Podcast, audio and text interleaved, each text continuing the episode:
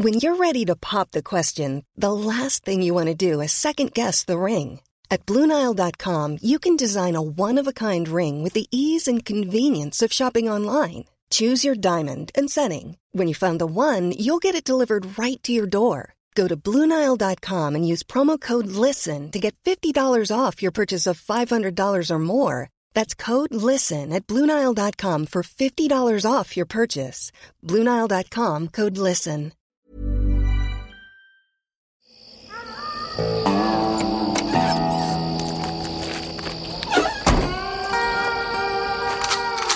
Die 100 besten Filme aller Zeiten.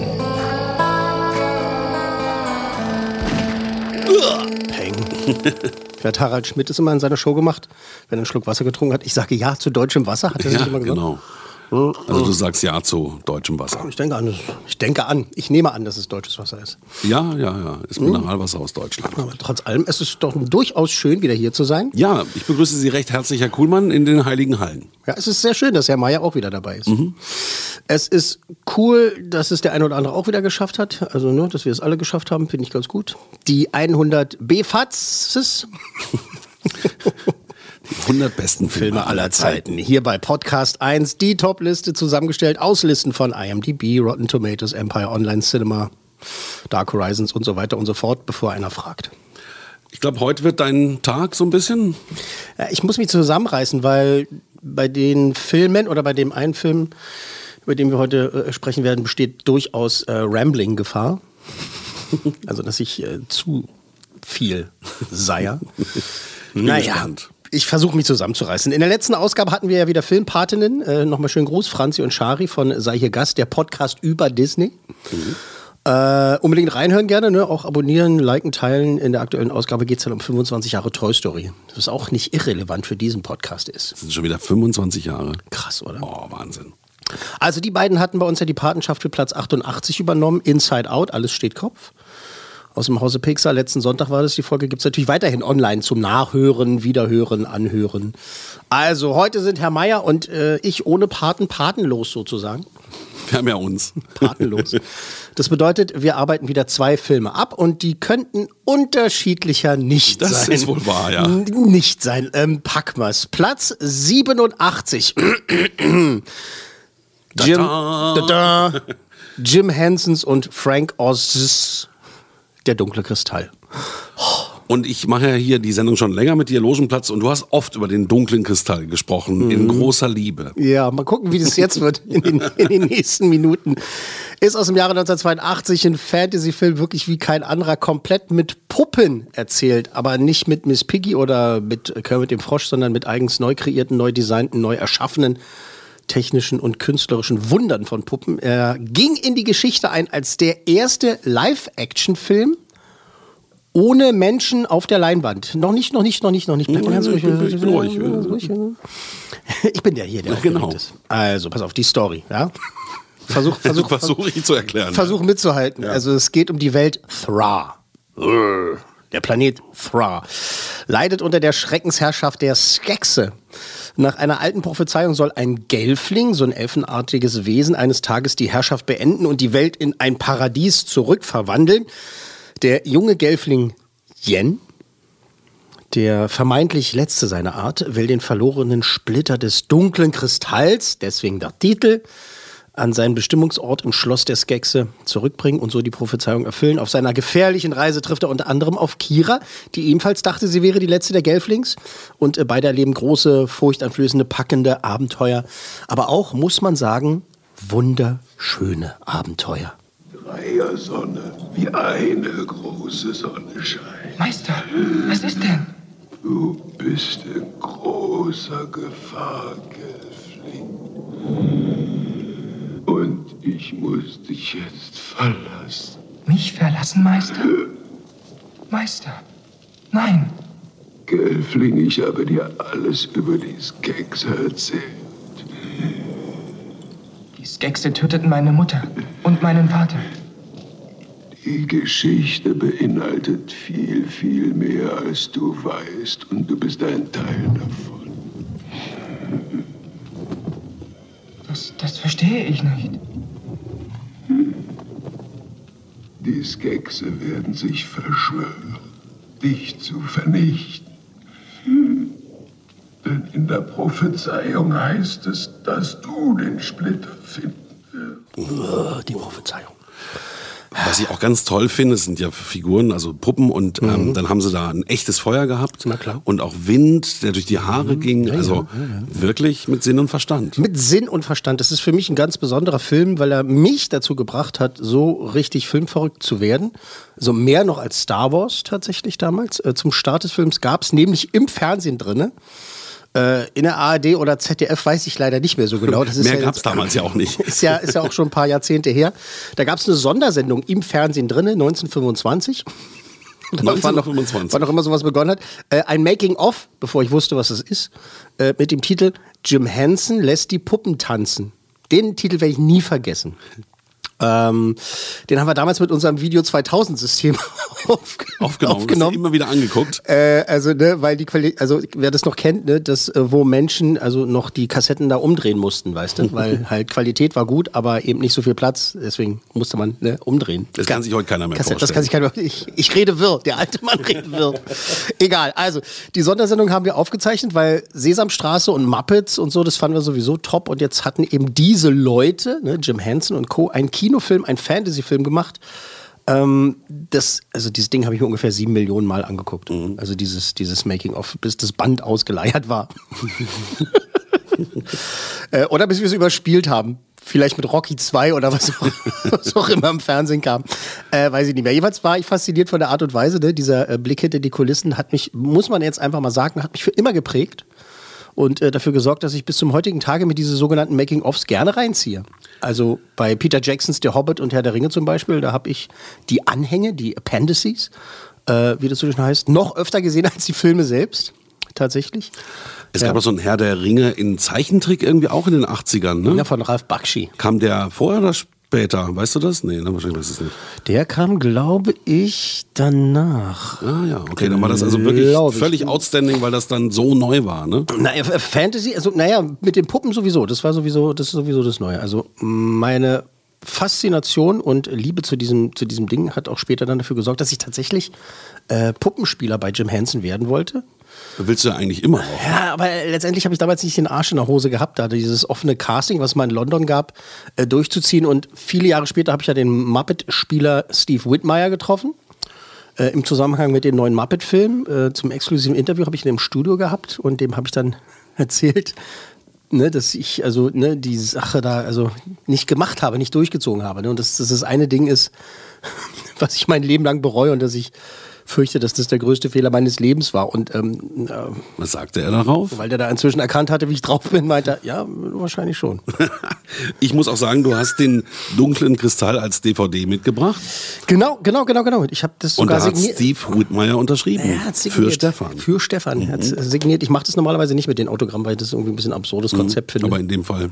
In dem Fall, ich habe es ein, zwei Mal gemacht und äh, Steve Whitmire ist einfach eine absolute Ikone gewesen. Oder, naja, er hat noch eine YouTube-Show jetzt. Ähm, also, ich sag's jetzt mal, ja. Also, ohne der dunkle Kristall würde ich jetzt hier nicht so sitzen. Das hat dich zum Kinoexperten gemacht, zum Filmexperten. Also zum Filmfreak erstmal. Freak. Also Mhm. Experte äh, im Laufe der Jahre. dann. genau. Aber dann halt erstmal also äh, Freak, ne? Also ohne diesen Film wäre ich bestimmt nicht so filmverrückt geworden, wie ich es äh, tatsächlich äh, Wahnsinn. geworden bin. Hätte Ein bestimmt, Meilenstein. bestimmt ein ganz anderes Leben geführt. 1982? Äh, was habe ich gesagt? 82, ja, Ja, ja, genau. genau. Zwei- 82. Da war, also war das noch der kleine Stefan. 82 war ich äh, acht. Siehst du? Krass, oder? Oh, jetzt wäre ich deprimiert, ey. Scheiße. also, jetzt ist er hier in unserer Li- Hitliste nur auf Platz 87. Also, ist halt auch eine Frechheit, muss ich auch mal sagen. Wo hättest du ihn persönlich hingepackt? Naja, Weiter nach oben. Die Top 10 auf jeden Fall. Ja.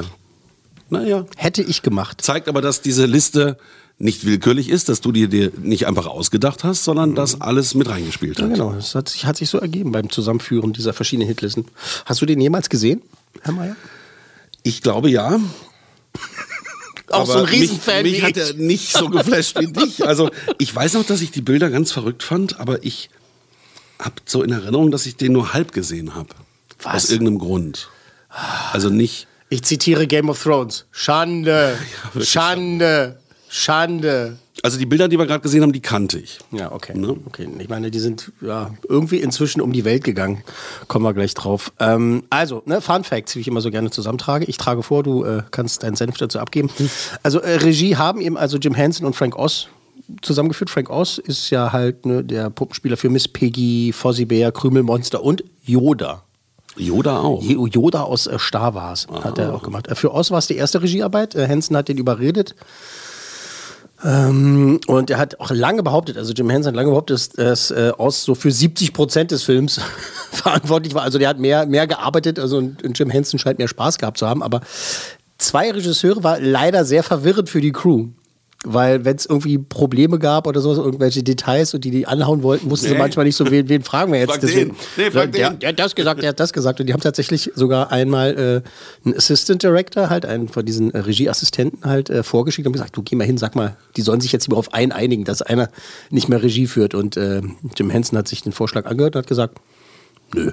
Es bleibt, es bleibt, es bleibt, leben. es bleibt wie es ist. Ähm, Hansen und Oz haben sich die Regie geteilt, aber tatsächlich war Hansen auch derjenige, der halt also diese Grundidee hatte und ähm, die Inspiration kam aus mehreren Ecken. Zum Beispiel durch äh, Illustrationen von einem gewissen Leonard B. Lubin, der hat Zeichnungen für eine illustrierte Ausgabe von Lewis Carrolls äh, Poesie, äh, so Dichtung gemacht und da waren so ein paar schicke Krokodile mit tollen Gewändern und Schmuck behangen und sowas hat dann mal inspiriert gewirkt. Und das andere, also die andere große Inspiration, also der Look, muss man sagen, äh, für das allgemeine Design des Films kam durch den Illustrator Brian Froud. Ähm, von dem hatte Hansen schon sechs Jahre vorher in so einem Märchenbuch Zeichnungen gesehen und hat gesagt, der ist dufte, der Typ. Das heißt also, dass der dunkle Kristall für den Film äh, die Geschichte entwickelt wurde. Genau. Aha. Also es ist aus dem Nichts geboren. Und die haben sich hingesetzt, haben gesagt, die haben, wir haben diese Idee.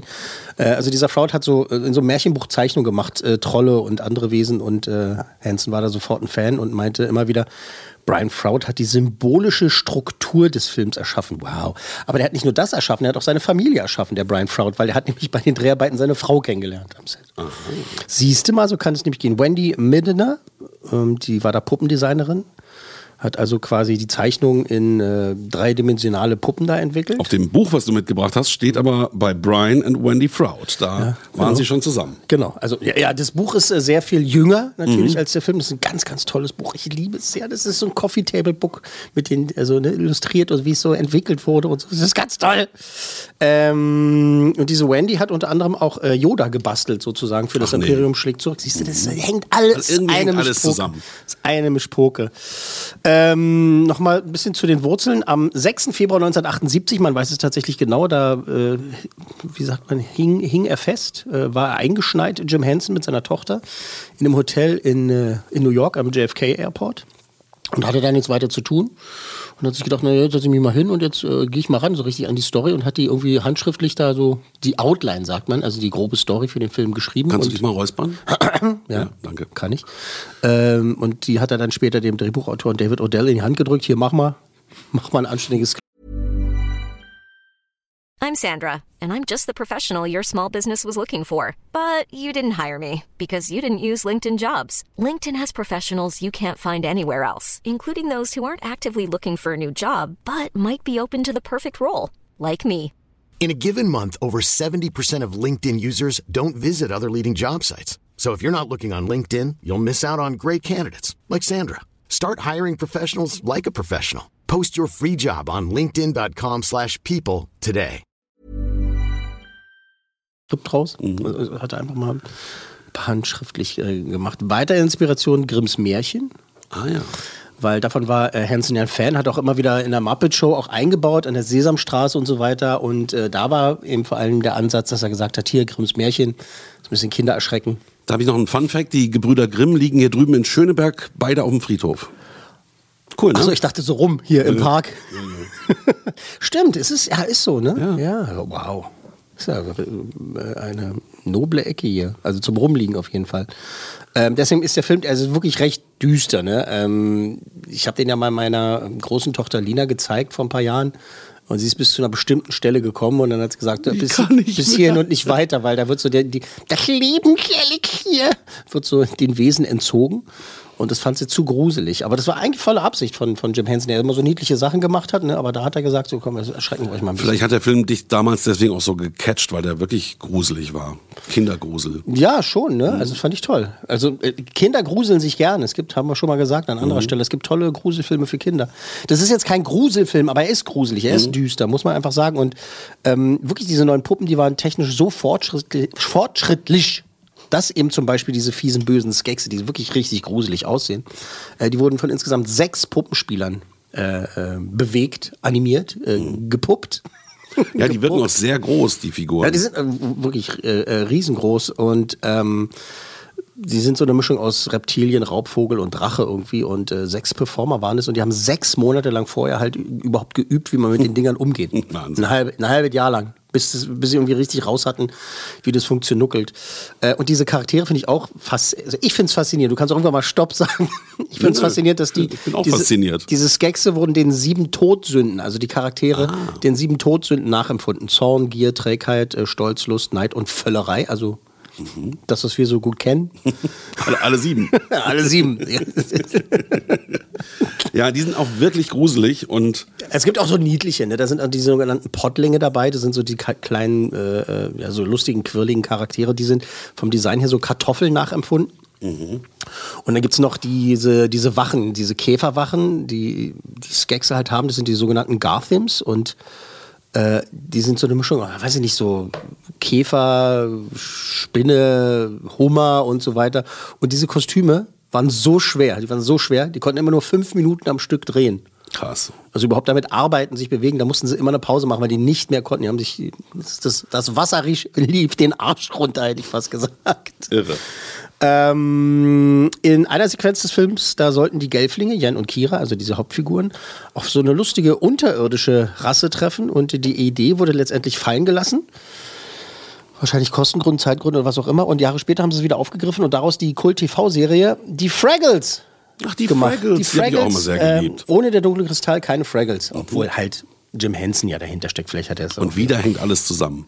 Und wieder hängt alles zusammen. Meinst du, dass es auch auf Herr der Ringe abgefärbt hat? Diese ganze Fantasiewelt, die hier erschaffen wurde? Herr der Ringe ist ja älter. Äh, jünger.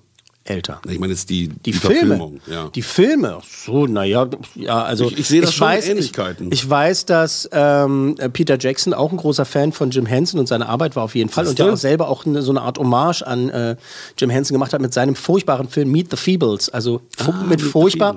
Mit furchtbar meine ich, dass der halt ähm, total versaut ist und brutal mit drogenabhängigen äh, Puppen und so. Und es ist ein, auch ein Kultfilm. Äh, vielleicht an anderer Stelle mehr dazu, weiß man's. Feed the Meebles. Meet the Feebles. ähm, aber ansonsten, naja, ja, Fan, ja, ist schon einflussreich, ne? Weil diese Welt, die sie gebaut haben, diese Kulissen, also wenn man da sich andere Ausschnitte anguckt, das lebt und atmet alles. Also das fand ich, da, da gibt es halt nur so eine Kamerafahrt, so ein paar Sekunden lang durch diesen, durch diese Welt, also durch den Wald und es ist halt alles lebendig und es ist einfach faszinierend. Äh, und um diesen Look ähm, des Films an die Zeichnung auch von dem Brian Froud anzupassen, haben die mit Lightflex gedreht. Ähm, das bedeutet mit weniger Farben. Also dass es halt so ein bisschen verwaschen auch aussieht auf der, auf der, auf der Leinwand. Und ähm, Kameramann Oswald Morris hat es gemacht, den Film gedreht. Oscar-Preisträger. Der hat unter anderem die Kamera gemacht für Moby Dick, 56, ne, mit Gregory Peck und so, schon, schon mal nicht schlecht. Äh, der hat Stanley Kubricks Lolita gefilmt, fotografiert. Äh, summt da irgendwas? Mein Handy summt, Es ist, aber es es ist ist, immer so. Ist immer Irgendwas so. ist immer, ne? Es ist immer so. Ähm, der hat Lolita gefilmt 1962, dann das Kult-Musical ne, Anna Tefka, also Fiddler on the Roof, 1971. Dafür hat er einen Oscar gekriegt, der Kameramann. Dann hat er auch gemacht James Bond 007, der Mann mit dem goldenen Colt, da hat er die Kamera gemacht und äh, dann eben 82 der dunkle Kristall. Und ob das jetzt daran lag, dass die Dreharbeiten so schwierig waren, also die haben sich ja wirklich mächtig Mühe gegeben und ewig lang gedreht, oder weil er eben 1982 schon 67 Jahre alt war, nach der dunkle Kristall ist er, ist er in Rente gegangen. Ist er, ist, er, ist er in Ruhestand gegangen. Ist 2014 gestorben, also im stolzen Alter von 99 Jahren. Wow. Muss man auch mal sagen. Ähm, so, wir kommen jetzt schon so langsam, äh, ganz langsam zum Ende der, der Fun Facts. ähm, die ersten Testvorführungen waren ein Desaster. Also weil die? Leute, die Leute fanden das schon irgendwie cool alles und toll, irgendwie, also toll gemacht auf jeden Fall. Äh, die Story fanden sie merkwürdig. Vor allen Dingen mochten die Leute äh, nicht oder haben nicht verstanden, warum die Skexe in so einer Fantasiesprache gesprochen haben. Die Skexe haben halt so und dann waren halt Untertitel. Und das fanden die Leute mega scheiße. In den Der Testvorführungen. Amerikaner mag keine Untertitel. Der mag nicht, nicht lesen. Wenn ich lesen will, nehme ich ein Buch. Äh, aber das fanden die so blöd, dass Hansen da ähm, neue normale Stimmen dann hat äh, drüber liegen lassen. Also das äh, wurde dann nochmal neu gemacht. Und äh, außerdem, und jetzt kommt, äh, musste Hansen seinen eigenen Film zurückkaufen. Hä? Was? Was? Hä? Wie? Fußspuren? Also das auf. heißt, der wurde produziert von irgendeiner Firma. Von der und- Firma, und zwar ITC Entertainment hatte die Vertriebsrechte dann an dem Film. Und die haben die an den ersten australischen Milliardär verkauft, einen Mann namens Robert Holmes Accord.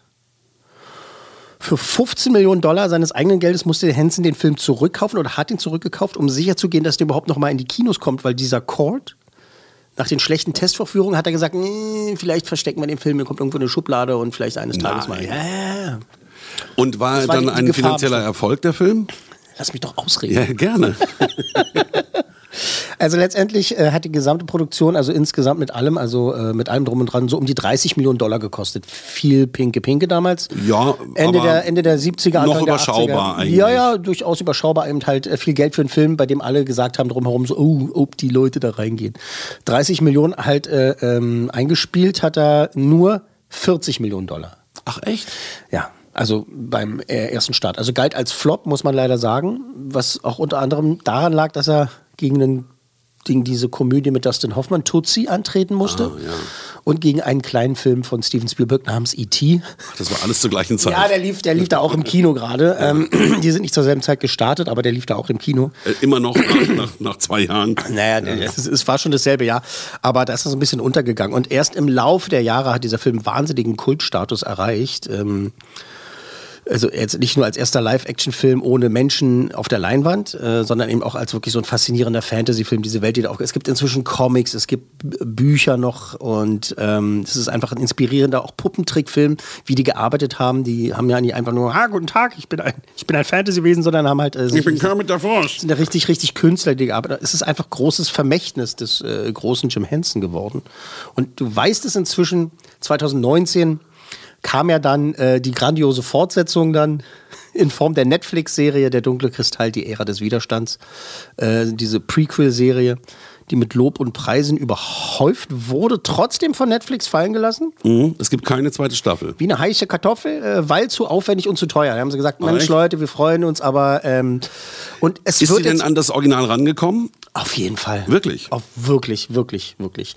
Der äh, französische Regisseur Louis Leterrier, der auch Lupin gemacht hat für Netflix. Ähm, also der ist gut und Netflix äh, hat das auch gelobt. Die haben aber gesagt, das ist äh, uns äh, zu aufwendig. Also dafür äh, machen wir nicht weiter. Und die suchen wohl einen neuen Platz. Es, man munkelt, ich weiß den aktuellsten Stand nicht, man munkelt, dass es vielleicht bei äh, Amazon Prime dann, also bei Prime Dass die Video. das dann realisieren. Genau, das Ama- Amazon Original Studios, das, und da gibt es auch schon ganz viele Petitionen. Also die, die Fans, die, die rotten sich zusammen wie eine Horde Pottlinge und sagen, ihr müsst das machen, ihr müsst das machen. Puh, Es soll reichen. Spannend. Es soll reichen an dieser Stelle. Okay. Würde ich sagen. Also es gibt da noch eine, ist klar, es gibt eine Million Facts über die Dreharbeiten, über die Hintergründe, Einflüsse und so weiter. Ähm, der dunkle Kristall.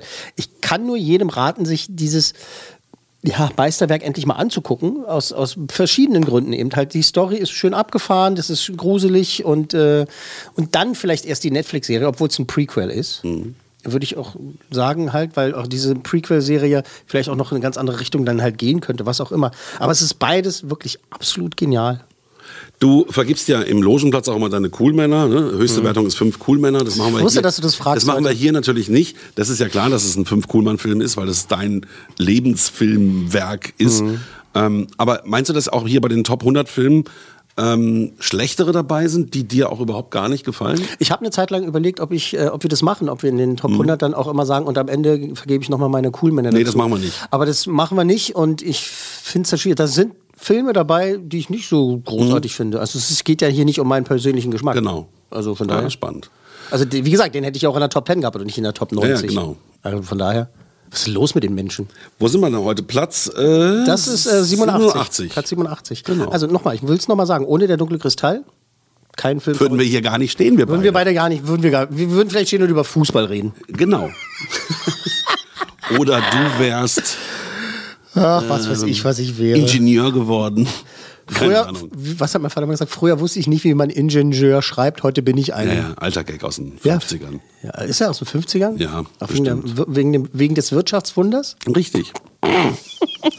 Gut, wir kommen zu einem wunderbaren Film. Lass mich das noch mal einmal kurz abhaken. So. Ja. Platz 87 bei den 100 besten Filmen aller Zeiten. Jim Hensons und Frank Oz. Der dunkle Kristall. So. Haben wir ihm jetzt genug Raum eingeräumt, Ich weiß nicht, den haben dunklen wir? Kristall, oder ist er zu kurz Äh, gekommen? Knapp 20 Minuten ist okay, oder? Würde ich sagen. Hast du denn jetzt Lust, ihn zu gucken? Nee, immer noch nicht, wa? Doch, doch, doch. Doch, doch. Doch, wirklich. Wir machen immer Hausaufgaben. Lies mal, Nur ich muss ja die ganzen Filme aus dem Logenplatz schon gucken. Dann jetzt die 100 besten Filme aller Zeiten. Ich habe ein bisschen Filmstau.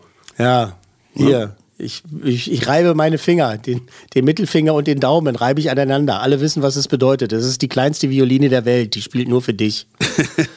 Was ist denn das für ein Quatsch? Habe ich noch nie gehört. Hast du noch nie gehört? Auch das Ganze. Das ist aus Reservoir Dogs von Quentin Tarantino. Ach so. Lass uns mal nicht abschwufen hier. Das Augen wie die Sterne und so ein Zeug. Okay, weiter geht's. Oh, hier, Computer. Weiter geht's.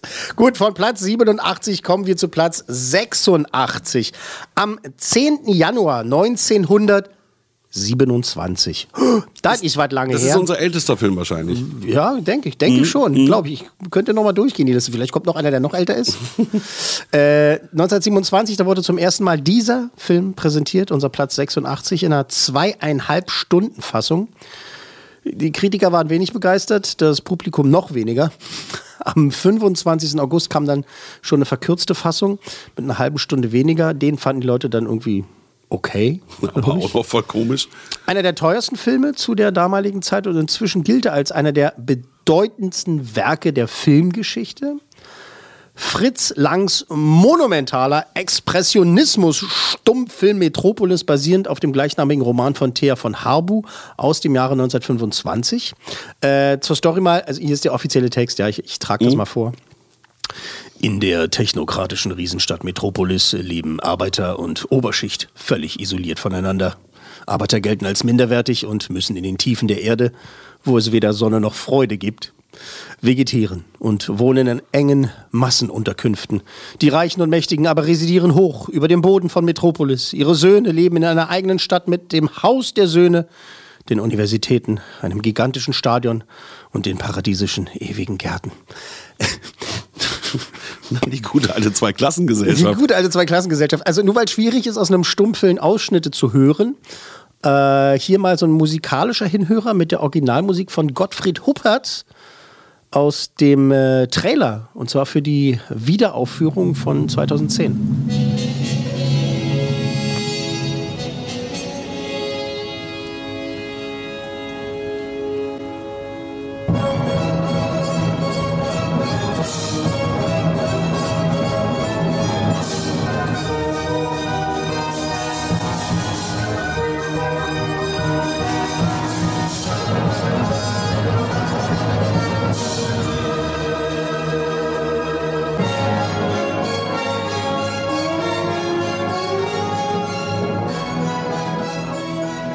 der Stummfilm, da hat dann ein Orchester im Kino gespielt, ne? Soll, ja, ja, das, das vergisst man. Wir reden gleich noch mal ein bisschen drüber, über, äh, über diese Stummfilm-Ära. Da können wir gleich noch mal drüber sprechen. Ähm, Es ist ein schwieriger Film, also weil der aus einer Zeit kommt, in der Filme noch also auch ganz anders erlebt wurden. Ne? Und ähm, Stummfilm gab es ja eigentlich nicht wirklich. Ach doch, erzähl mal gleich mal. Also das ist ja, also es wurde halt nicht geredet, so das war's. Aber ansonsten war es ja nicht stumm, da war ja nicht, da war ja keine Stille im Kino. Er war immer ein Pianist, ne? Zumindest Im, ein Gegen, im, Pianist. im, Im Gegenteil, genau. Da war also in, meistens ein Orchester, Mhm. die richtig Alarm gemacht haben und eben halt mindestens, mindestens Pianospieler, Mhm. die da äh, mitgeklimpert haben und äh, für große Erlebnisse äh, halt äh, gesorgt haben. Äh, es gibt so einige wirklich tolle Videos äh, auf YouTube, um da mal, ich, mir fallen jetzt die Namen nicht ein, aber das ist, das ist einfach zu finden. Einfach mal eingeben, so Stummfilm-Ära oder Silent Movies-Ära und sowas, ähm, die wirklich nochmal nochmal zu zeigen und erklären, äh, dass es wirklich was ganz anderes war. Die Leute sind ja nicht ins Kino gegangen 1927 und haben gesagt, ich schaue mir jetzt einen Stummfilm an, sondern die Es sind, gab ja nichts anderes. ich gehe jetzt ins Kino. Ja, genau. Also sind jetzt ins Kino gegangen, also ne, in, in, in, zum Kinematografen. Und Das ist auch in Babelsberg Werke- ganz interessant. Da gibt es halt dieses ähm, Kreuzstudio, das war das erste aus den 20er Jahren. Mhm. Und dann diese neueren Studios aus den 30er Jahren. Und das alte war das äh, Stummfilmstudio und das andere das Tonfilmstudio. Mhm, Genau, das, Ne? das ist faszinierend. Ähm, so, Fun Facts. Ja, unbedingt. Also Halt da gibt es bestimmt einige. Also es gibt einige, ich habe ähm, mich, mich auf, auf 400 geeinigt jetzt mal. Also es gibt unzählige Filme und Künstler, die von Metropolis inspiriert wurden. Äh, das Design von C-3PO zum Beispiel in äh, Star Wars, ne, dieser goldene Roboter. Richtig, das sieht ähnlich aus wie diese Figur, wo diese Lichtkreise drumherum Ganz sind. Ne? klar davon inspiriert. Äh, Matrix ist davon inspiriert. Äh, das Musikvideo von äh, Madonna, Express Yourself. Ja.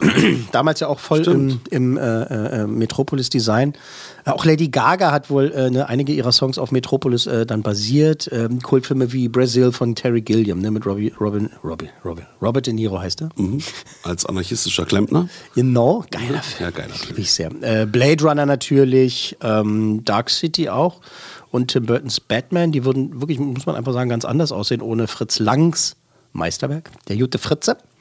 Äh, auch Superman, ja, Mhm. letztendlich, also äh, sein Haupteinsatzort ist nach diesem Film benannt worden. Also es ist nicht, nicht das Wort, haben sie, fanden sie cool, sondern tatsächlich einfach gesagt, äh, Metropolis ist so beeindruckend, die Stadt, in der Superman arbeitet, also wo er seinen Hauptarbeitssitz hat.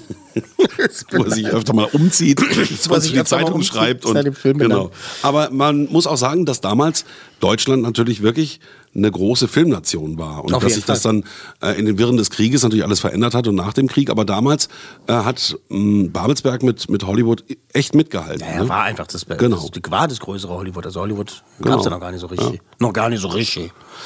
Äh, gekostet hat der Film damals 5,3 Millionen Reichsmark. Boah, das ist gigantisch, Das, oder? also heutzutage wären das um die 200 Millionen Dollar, also eigentlich normal, normales Budget eigentlich. Aber 5,3 Millionen Reichsmark. Die haben irgendwie 1,3 angesetzt und dann hat das gekostet und gekostet und gekostet. Und äh, der Fritz Lang hat gesagt, ich brauche noch mal her, pinke, pinke. Ähm, äh, lange wurde der Mythos verbreitet, äh, dass da bis zu 36.000 Komparsen benutzt wurden. Das findet man auch ganz viel bei der Recherche und Archiv äh, Bob Andrews im Internet, wenn man da halt mal nachguckt. Äh, steht immer, ja, 36.000 Dings und äh, da und so. In einem Interview 1971, da hat Fritz Lang äh, gesagt, das ist U- Unsinn. Okay. das waren niemals Tausende. Ich kann ihn nicht gut nachmachen.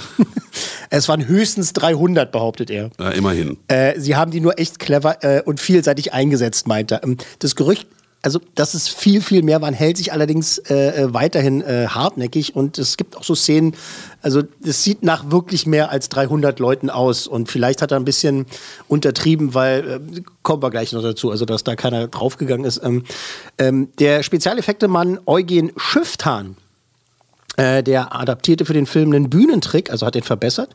Und zwar, dass man durch Spiegelung Darsteller in fremde bzw. gefährliche Sets einsetzen kann, konnte. Ne? Also durch eine Spiegelung war dann plötzlich jemand äh, so Feuer, ne, zum Beispiel. Das ist der äh, sogenannte Schifftan-Prozess und der wird ab und zu immer noch benutzt. Peter Jackson, da ist er wieder, äh, zum Beispiel hat äh, so äh, Denethor, den Truchsess von Gondor, ins Feuer reiten lassen.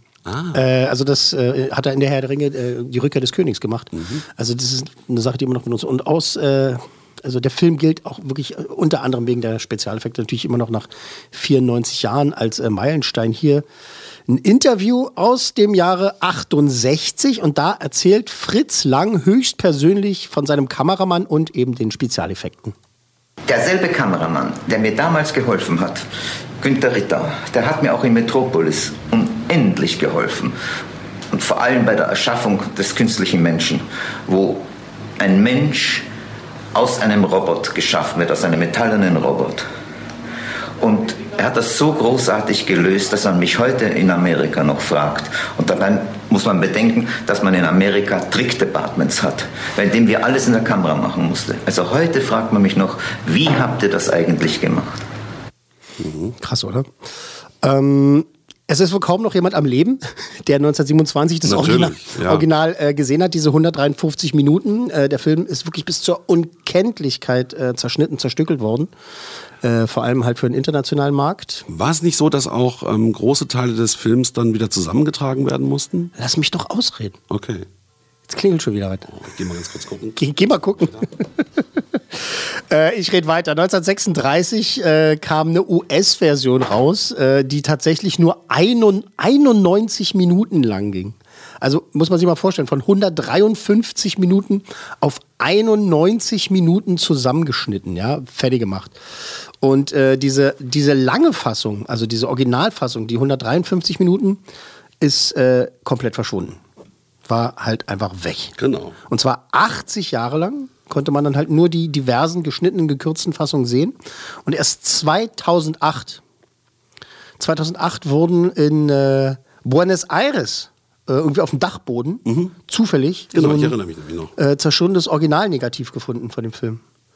Äh, das muss irgendeiner äh, dahin gerettet haben irgendwie und es ist in Buenos Aires auf dem Dachboden gelandet. Äh, das wurde zwei Jahre lang, zwei Jahre hat es gedauert, äh, aufwendig, aufwendigst äh, restauriert, wobei so ein paar Szenen, äh, Szenen leider wirklich so zerstört waren, äh, dass man letztendlich nur noch 148 Minuten ähm, Nur. retten konnte und wiederherstellen konnte. Also eine Wahnsinnsgeschichte. Und äh, wenn der Film jetzt aufgeführt wird, äh, die Szenen, die halt fehlen, da ist dann immer eine Texttafel, da steht äh, Scene Missing Ah. oder äh, beziehungsweise auch die Gründe, warum das weg ist. Ähm, das Design der Stadt natürlich inspiriert durch New York. Mhm. Äh, in Anführungszeichen natürlich. Also Fritz Lang, der war 1924 in New York mal und war so beeindruckt äh, von der Stadt, besonders von diesem Art Deco-Stil, ne? Was nicht er, also er hat es noch mehr geprägt dann für andere, aber er hat sich halt aus äh, New York abgeguckt und äh, hat dann so Metropolis gestalten lassen. Ähm, so, jetzt kommen wir nochmal zu diesen äh, Darstellungen. In der Sequenz, in der die Arbeiterstadt überflutet wird. Klar erinnern wir uns alle. Natürlich, von 148 Minuten. äh, da waren hunderte Kinderdarsteller dabei. Und äh, da gibt es schon Leute, die halt sagen, also das, äh, angeblich waren das schon 500 Kinder allein, die dabei waren, die da Ah, ins und Wasser deswegen gesch- sagt er- Äh, Da gibt es einige, die behaupten halt, äh, der natürlich hat er hinterher gesagt, es waren gar nicht so viele, weil der irgendwie die alle ausgebeutet hat. Äh, Kinderdarsteller bzw. Komparsen, da hunderte, äh, das Wasser soll arschkalt gewesen sein und die Szene hat wirklich äh, schlanke 14 Tage gedauert. Also die Leute 14 Tage. Das kalte Wasser gezogen. Jetzt können wir lachen, aber die haben damals nicht so viel zu lachen gehabt. Also insgesamt haben die Dreharbeiten ein Jahr gedauert.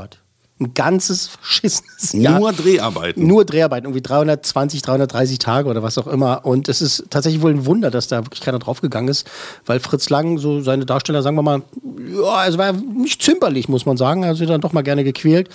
Äh, bei Feuersequenzen, da hat dann wirklich mal, haben Kleider, Ja, ge- ey, für die Kleider, Kunst. haben Kleider gebrannt tatsächlich und da mussten die Leute gerettet werden. Und eben bei dieser Wassersequenz ähm, sollten die Komparsen auch möglichst nah ran an diese, an diese äh, Wasserfontänen, die halt rausgeschossen wurden, wie so, also mit Orkangeschwindigkeit das Wasser rausgeballert ist und die Leute da äh, fast immer ersoffen sind.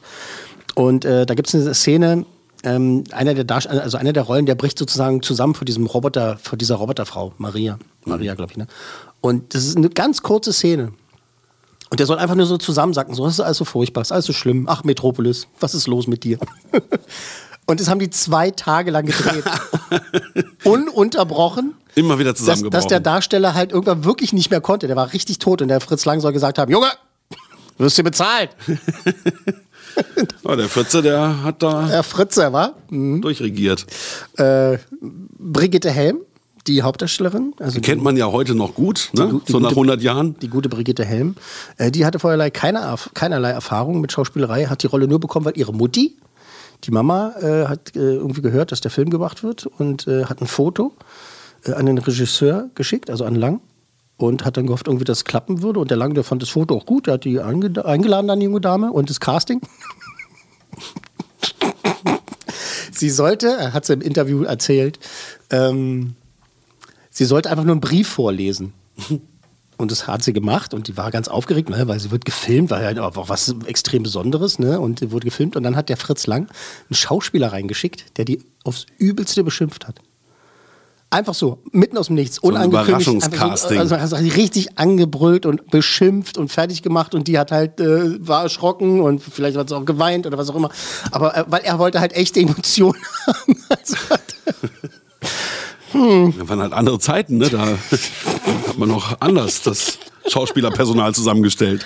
Also ich, äh, ich habe einen Kumpel, der jetzt nicht weiter genannt werden soll, der halt auch schon hier und dort Regie geführt hat bei eigenen Projekten, der liebevoll ähm, Fritze genannt wird, eben aus dem Grund. Schönen Gruß an dieser Stelle. Er weiß, wer gemeint ist. ähm, bei der Kritik äh, kam der Film folgendermaßen an. Tricktechnisch ein Meisterwerk. Wahnsinn, so was haben wir noch nie gesehen. Storymäßig nur so, nee. Es war ja ein Science Fiction. Es war auch ein neues Metier, oder? Also, ja, ja, also, neues Metier. Ähm, Science Fiction gab es halt nur in Büchern. Mhm. Ne? Das, also H.G. Wells, der zu dem Zeitpunkt noch lebte, hat er seine hier Krieg der Welten und so weiter geschrieben. Und mhm. da, das ist noch so eine fiese Geschichte, die mir jetzt auch noch einfällt. Der ist gefragt worden, wie er Metropolis findet. Er meinte, ja, ist witzig. Witziges Filmchen. Witziges Filmchen. Er ist ganz süß. Also es ist süß. Ich, ich, weiß nicht mehr genau die Phrasierung, die er benutzt hat, aber er hat ihn halt richtig so abge, abgedisst und meinte so, ja, ja, lustiger Film hier. Die haben das nicht Mies. Fand er nicht gut und der Fritz Lang war wohl sauer. Äh, aber die Kritiker haben halt wirklich, also irgendwie unisono gesagt, so, naja, also schön viel Geld ausgegeben, 5,3 Millionen Reichsmark. Also 200 Millionen Euro. Die hätten wir mal schön, äh, die hätten wir mal schön ein bisschen mehr in die Story stecken sollen. Uh. Das ist auch nicht uh. sehr nett. Äh, jetzt noch eine Geschichte. Aber du redest von den Kritiken damals, damals vor fast 100 Jahren. Ja, natürlich. Ne? Genau. Aber ich meine, es gibt auch heutzutage halt Kritiker. Das ist so ein Ding, vielleicht machen wir die Tür kurz auf, nur weil gesagt wird, das ist ein Klassiker, muss man dann ja nicht völlig blind da sitzen und sagen, ja, ich, ja super. Kann, man kann ja sagen, also ich zum Beispiel, ich habe es an anderer Stelle schon mal gesagt, ich finde Casablanca keinen guten Film. So, mhm. Äh, so, da ist es. Ich habe es gesagt. Aber meinst du, dass man Metropolis nochmal hätte umschneiden müssen? Also irgendwie Auf raffen? keinen Fall. Auf keinen Fall. Nee. nee, nee. Der Film, also da, also da bin ich ein Verteidiger der langen Version, auf jeden Fall. Der langen, langen Version. Ja, 108, das ist einfach, das ist auch, das ist ein besonderer Deswegen ist der Film so lang, weil der Fritz Lang heißt. Das ist nichts. Komm, ey, der lag auf der Hand. Das, ja, der lag auf der, lag auf der Hand. Der lang auf der Hand. Ähm, das ist natürlich kein Film für das normale Popcorn-Kino. Mhm. Das kannst du niemandem heutzutage mehr zeigen, der nicht Film Mag, Freak, filmaffin genau. ist und irgendwie so, weil das hält keiner so lange aus. Der läuft oft so bei Open-Air-Geschichten, wenn irgendwie so äh, aber, Kunstveranstaltungen genau, sind, dann genau. im Schlosshof oder sowas. Genau, ne? aber da äh, gab es auch schon Vorführungen in den letzten Jahrzehnten wo auch ganz junges Publikum ganz fasziniert vor diesem Film gesessen mhm. hat tatsächlich. Weil dann ist es auch nur ganz purer Geschmack einfach. Also es ist natürlich ein schwer zu gustierender Film, weil er eben so alt ist, und so älter als Steinkohle fast und äh, aber eben, wenn man den richtig präsentiert, ist das ein. Ich, ich habe schon das Glück gehabt, halt den mit, mit Orchester zu sehen. Und das mhm. ist einfach Wahnsinn. Mhm. Das ist ein ganz anderes Feeling und macht einfach wahnsinnig viel Spaß. Der Film hat viele Fans und er hatte ganz früh zwei Fans.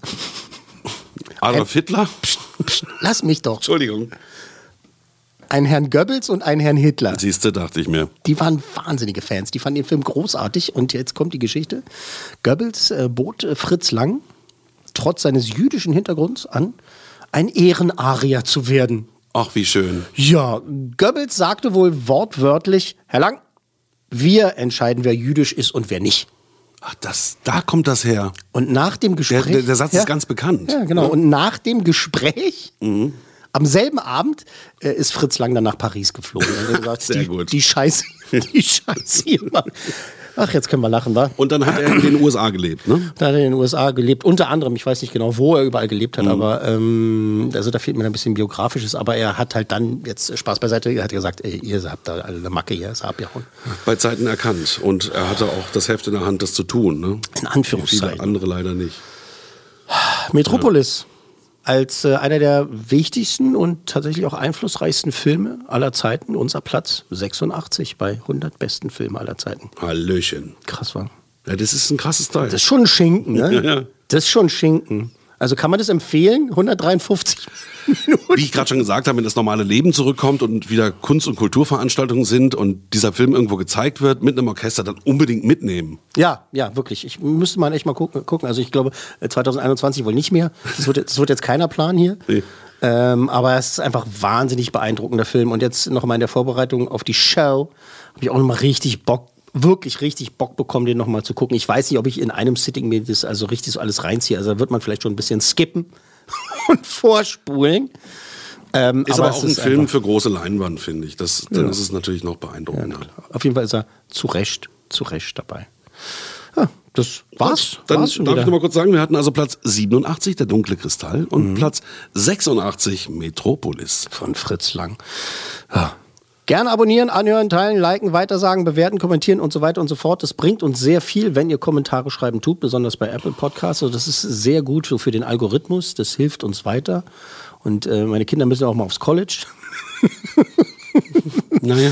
Na, obwohl, ich, ich habe schon mit dem Gedanken gespielt, die, die Jungs vielleicht die Frieda zu verkaufen. Mal gucken, damit die anderen beiden es gut haben. Man Ja. muss halt Opfer bringen. Ja, ist ja auch ein Deal, ne? Sophie's Choice, sage ich nur. Oh Gott. Oh. Jetzt, Ja, jetzt ist ja gut. wieder in Geist, weil ich finde, dass die 100 besten Filme aller Zeiten ein anderes Niveau haben als der Logenplatz. Ach da so, müssen wir nicht so, so, äh, schenkelklopferische Sachen machen. Das vers versuchst du immer wieder, na, Schenkelklopfer war das wohl nicht, aber das versuchst du immer wieder hier rein, mir reinzuwirken, dass es hier irgendwie Niveau Hm? hier, das, haben hier soll. geht's äh, um, um, um Kunst. Ja, die haben wir ja abgehakt. Jetzt kann ich mich doch wohl hier nochmal bei der Abmod. So, was erwartet uns nächstes Mal?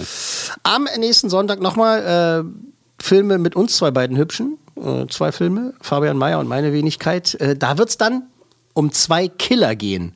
Einen Psycho-Killer und einen Profi-Killer. Psycho-Killer. Das war die 100 besten Filme aller Zeiten. Eine Podcast 1 Produktion.